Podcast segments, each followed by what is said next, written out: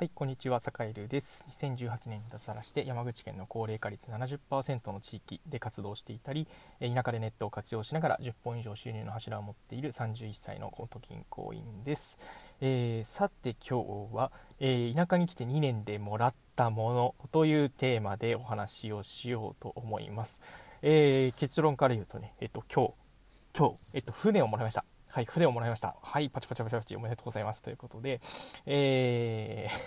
ー、えっと、船ってあの、漁船ですね。漁船をもらいました。えー、まあね、あのー、まあ、メンテナンスとかもかかるし、えー、それこそね、田舎だと空き家がもらえるみたいな話もあったりすると思うんですけど、まあ、地域で活動していて、まあ、地域の人とね、信頼関係しっかり築けていれば、まあ、そういうね、こう余った資源をもらえるっていうことも、あのこう、まあまああったりします。えー、でそれはねやっぱりなんだろういいところばっかりじゃなくてもちろんやっぱり人間関係が濃い部分だとか、えー、それからなんだろうやっぱりもらった以上きちんと管理しなきゃいけないとかね、まあ、ある程度お金がかかるとかね、うん、っていうところはやっぱりあのかかるんですけどやっぱり結構ねあの余った資源がやっぱり多いからこそそれをこう活用しようという人に結構こうチャンスが回ってきやすいのかななんていうことを思ったりしてます。で、えっと、ざっとね最近もらったもの、まあ、2年間ぐらいでもらったもの、え、まあ、2年間といっても結構あれかなここ半年ぐらいにこう集中してるかもしれないですけどもらったものっていうところをねちょっとね簡単にわーっと読み上げていこうと思います。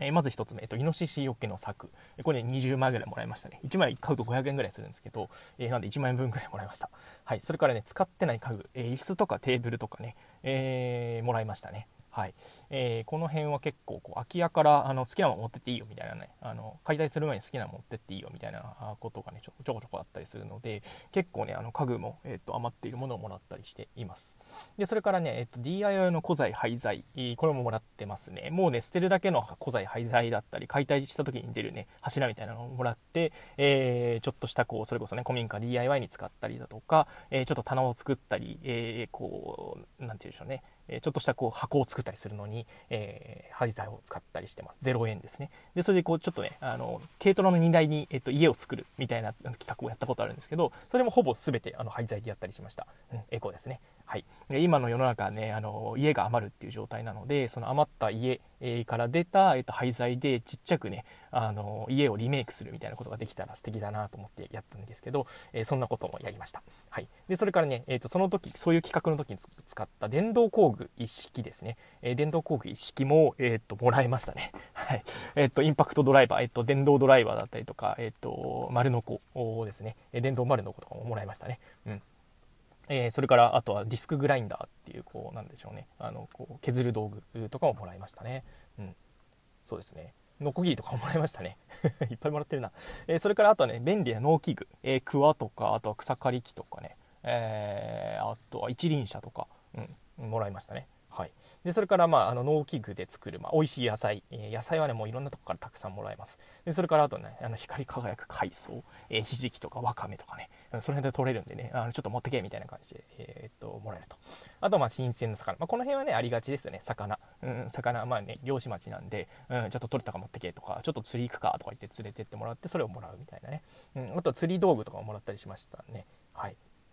であの極めつけが今日漁船と漁船もらいました、漁船。うん、漁船もらいました。やったということで、えー、っと、サカルこれからね、あのー、ちょっとラジオでもいろいろ話してたりするんですけど、一次産業が熱いということで、えー、他の回でね、あの、これから成長する産業は一次産業だっていう話を実はあのしているんですけど、えそんなこと思ってるので、やっぱ自分でもやっていこうというほど思っています。えなんでちょっとひじき漁のためのちょっとね、漁船を、えっと、ゲットしました。えっと、もう地域でね、使わない人がいるので、えどうしたらちょっともらってくれないかというふうな話になってですね、あ、それだったらありがたく頂戴しますということで、えー、まあ維持費とかね、メンテナンスの手間はかかるんですけど、えー、っと、極力こうしっかりね、あの管理していければななんてことを思っているので、ちょっとね、田舎の余った資源っていうのを有効活用できるように、ちょっとこう頑張ってみようかななんてことを思っていたりします。